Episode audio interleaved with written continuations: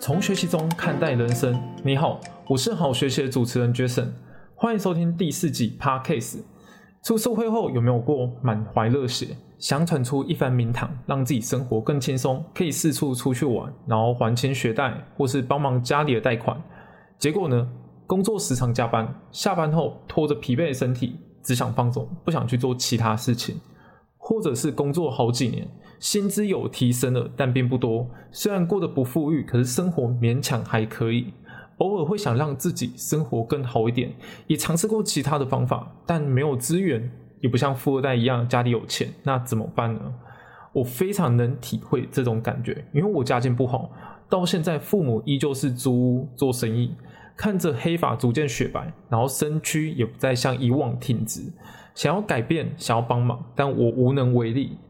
曾经我羡慕网络上有一夜致富的，或者是家境富有，可以让我更轻松，但我只能羡慕。后来我看到一句话，这句话它改变了我的思维。今天我就是想跟你分享这句话以及我的看法。喜欢这音频，麻烦你花点时间到 iTunes Store 订阅音频，让更多人听到。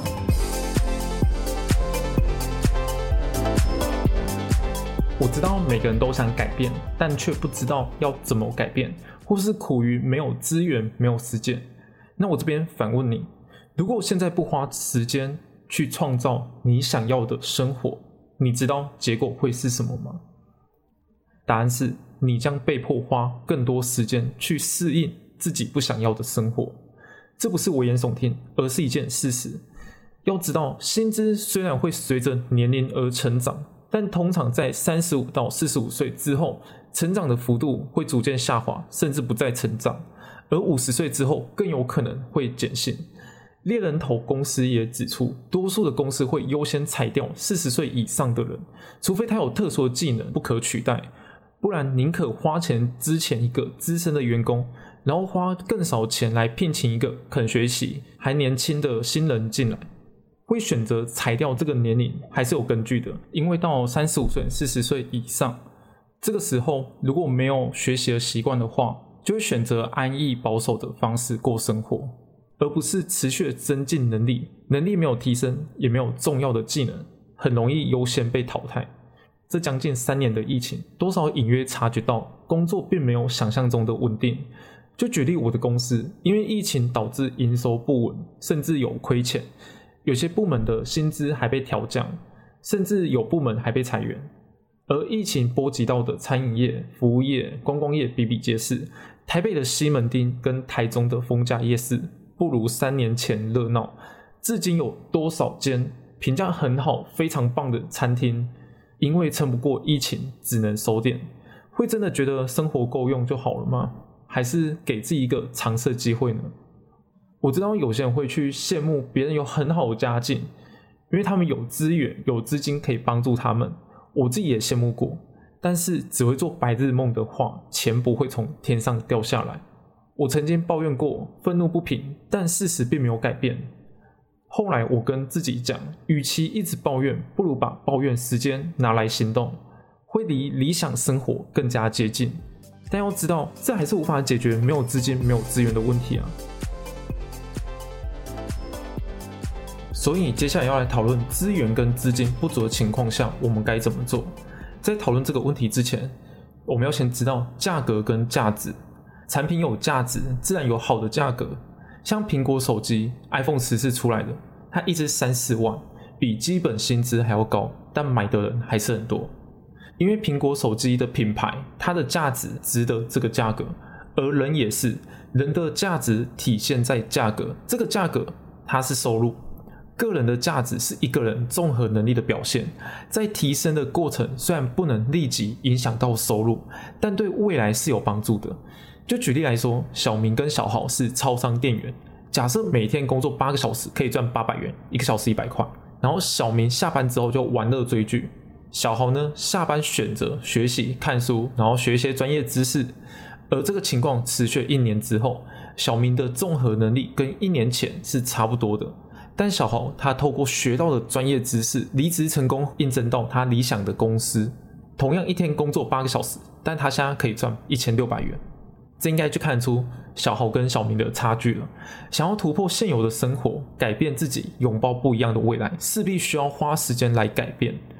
所以小豪他忍住娱乐生活，选择学习，开始有了不一样的未来。而且要知道，这个改变他可能要倾注很多资源、时间成本，甚至要承担失败的风险。所以持之以恒的去行动，并且累积个人的能力还有经验是很重要的。所以在没有资源跟没有资金的情况下，我们唯一能做事情就是先投资自己。因为投资自己一开始花的资源不需要很多，不用花很多钱。网络上有很多的影片可以看，YouTube 随便找都有，这些都是很好的学习方法。等透过这些影片获得到一定的知识的时候，或者是找到自己真的很想学的东西，可以再去买书籍或买线上课程来精进自己。我知道有很多人不知道要做什么事情，没有一个准确的生活方向，还有人生目标。但是这个时候就不要放弃任何一个机会，可以透过试错来测试自己喜欢什么事情，试错排除掉不喜欢事情，然后找到自己喜欢事情，再花时间专注的去学习。那我这边有个建议，就是不同年龄阶段有不同的做法。如果你是职场新鲜人，或是工作经验还不久的话，因为第一次工作紧张压力是肯定的，那你会发现学校教的技能到职场上有很多是需要重新打磨学习。所以这个时候不建议分散自己的专注力。下班之后可以多花时间来进修与职场相关的技能，这样子可以帮助你更快熟悉职场。同时，职场也是你将学到的技能还有知识实际运用的地方。那等你工作两三年之后，就会跳一个阶段，基本上会有一点存款，因为已经工作两三年。那这时候也可以选择比较好一点的公司发展，或者去转向自己有兴趣的公司。那我建议可以开始学习管理能力，像我自己也是工作三年，然后遇到一个主管的职位。如果运气很好，接到一个主管位置的话，薪资相对比较高，但是需要会管理的能力。那一开始提前就先学习的话，将会比其他人更有竞争力。而且这个时候如果要尝试其他副业的话，也是可以，可以选择一个比较稳定的公司，然后不要过度常加班。然后空出下班之余的时间，减少娱乐生活，专心的去经营自己想要的副业。这个时候会比较有足够的存款来购买好的课程，或是比较贵的讲座来充实自己，帮助自己减少一些弯路。时间管理跟自律也是不可或缺的。如果再坚持个几年，生活水平一定改善了不少。要在三十岁前有第一桶金是非常有可能的，甚至在更之前要第一桶金都是有机会。而这个时候呢，要买房买车可能是一种方法，但是一旦买的话，生活的压力会变得很大，不如把这些钱分配较多资源在副业中，或是拿去投资。那这边可能会有人疑惑说，为什么不要早点投资？早点投资可以啊，只要本金足够的情况下，我都建议可以早点投资。因为本金少的情况下，在投资，你的投资选择可能不多，能赚的钱其实也很少。那这边也要提醒，在投资之前做功课非常重要。看你要选择股票、基金、虚拟货币、外汇都可以，要知道如何选择可以信任的交易所，然后什么时候进场、出场，基本面还有技术面等等。那刚开始投资的时候，千万不要 all in。那在投资之前，也要将紧急备用金存好。紧急备用金跟投资是两个不一样的，你要这两笔钱都存好，要投资的时候再去投资，不要动到紧急备用金。那是因为，如果投资的金额在市场上流动的时候，手头现金刚好又不够，至少不用因为手头现金不够，然后就认赔出场，还有备用金可以支撑。当然，如果你真的到这个阶段的时候，基本上生活水平一定是够的，然后收入也到一定的水准，在这个地方的时候，可以开始去思考自己会想要以创业为主，还是在公司中爬上更高的职位，都可以。职业的话分成打工族、自雇者、企业家、投资者。打工族呢，就是帮公司工作的；而自雇者就是医生、律师、当老板或自由接案。这些职位都可以赚钱，一样也可以赚很多钱，但他们必须亲力亲为，付出劳力跟精神才可以赚到钱。暂停的话就没有收入了。而企业家跟投资者则不会有这种限制，他们有系统化方式帮助他们随时随地都在赚钱。但是企业家跟投资者需要的门槛比较高，所以这个时候可以选择像斜杠。斜杠的话，可能是打工族、自雇者，他们平时有正职的工作，但是在下班之余，他们可能还有副业的收入、被动收入、投资收入。那这个时候，正职的工作就不会是唯一的收入来源，工作也不会变成压力来源，而是变成生活乐趣。我相信人生是一连串的选择累积而成的。当我们选择要安逸，还是要学习成长，这个结果会影响未来五年、十年后。要知道，很多成功的人直到现在依旧是努力的充实自己。投资自我不会立即成效，要清楚这个效果可能需要三年、五年才会出现。在没有资源跟资金的情况下，我们唯一有的就是有勇气去面对未知。跌倒时候站起来，坚持下去，时间一长就会看到不一样的结果。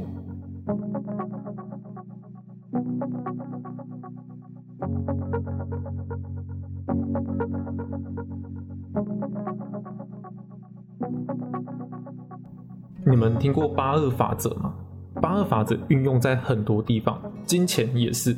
世界上有八十趴的金钱集中在二十趴的手上，而犹太人更是在这二十趴中占了不少。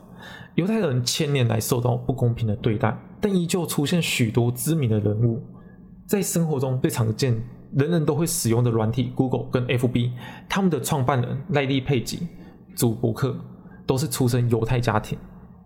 心理学三大巨头之一弗洛伊德，还有发表相对论的爱因斯坦，也是世界上西洋棋冠军有三分之一人都是犹太人。那犹太人这么厉害，一定有一些技巧或思维可以值得我们去学习。这边我整理了三点：第一点，在没有资源的情况下，先学会节流。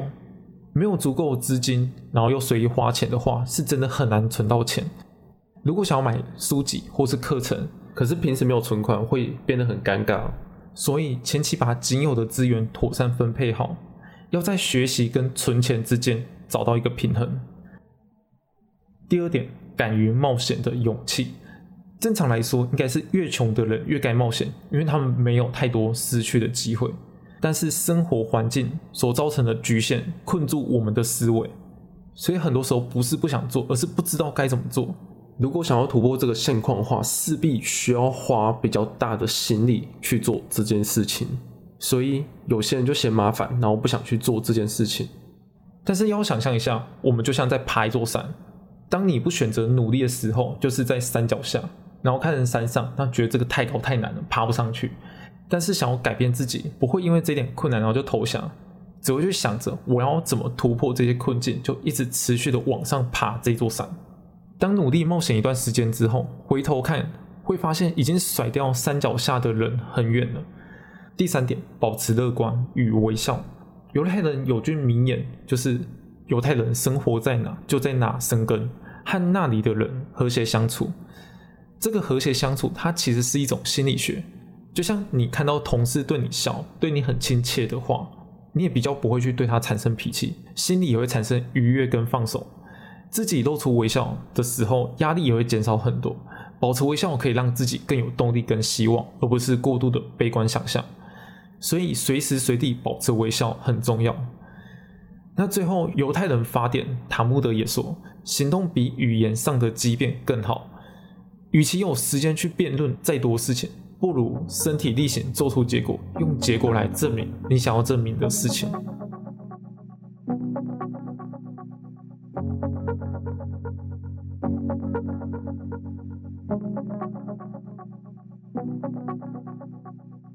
那最后回顾音频的重点，第一点，价格跟价值。苹果的手机一直可以卖到三四万，星巴克咖啡可以卖超过一百元，这些都是建立在品牌所具备的价值。人也是，人的价值体现在价格上，价格就是我们的收入。所以，当我们花时间提升自己的个人价值，然后把自己的个人价值展现给其他人看，收入自然会提升。第二点，没有资源跟资金怎么办？最简单、最入门的方法就是先投资自己。只有自己的价值提升了，才有更好的价格。职场新鲜可以先投资跟工作有关的技能，买书籍或买课程来学习。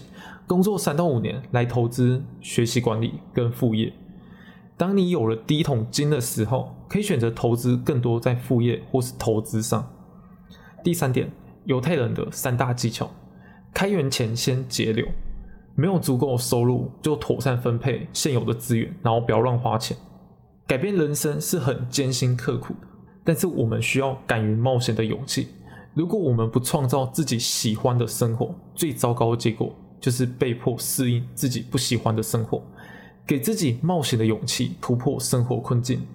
最后呢，保持乐观，微笑可以带人舒服愉悦感，自己也可以减少许多压力。所以我压力大的时候，很难过时候，我还是会逼自己微笑，就算皮笑肉不笑也没关系。因为等我真的做到的时候，我会偷偷笑出来，然后嘲笑自己这种白痴，我想要为这种事情笑。但是这个方法确实帮助我减少了很多压力。谢谢你花时间收听这音频，希望你听完之后有所收获。如果有任何问题、任何建议，可以留言给我，不论是 IGFB 或是部落格都可以。社群连接我放在自我介绍。想看整理好的文字稿，可以到部落格中点击八 Case 专区，过几天我就会整理上去了。最后呢，资金不足、没有金流的情况下，是你会怎么做呢？留言给我，我是 Jason，谢谢收听，好学习，期待我们下次再见。